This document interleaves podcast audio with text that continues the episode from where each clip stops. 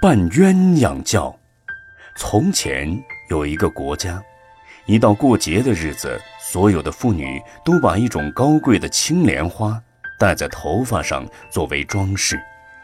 有一个穷人，他的妻子对他说：“你如果能拿着青莲花来给我戴，我就继续做你的妻子；要是拿不出来，我就要离开你。”穷人听了，心里非常着急，但是他有一种技能，会装鸳鸯叫。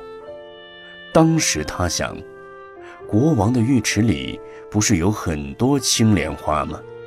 我去偷一点来，如果被发现，就假装是鸳鸯好了。于是，他就到国王的浴池去偷青莲花。当他正要动手时，手持的士兵听到了动静，就问：“池子里是什么人？”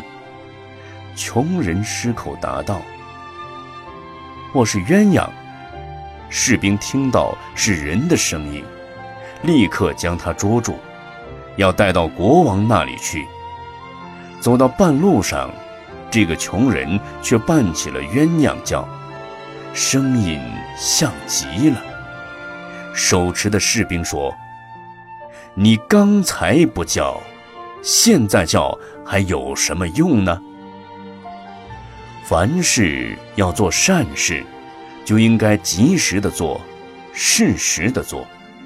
世间很多愚人都是这样，一辈子杀害生命，无恶不作，从不反省。等到快死的时候，才说：“我现在要来做点善事。”但为时已晚。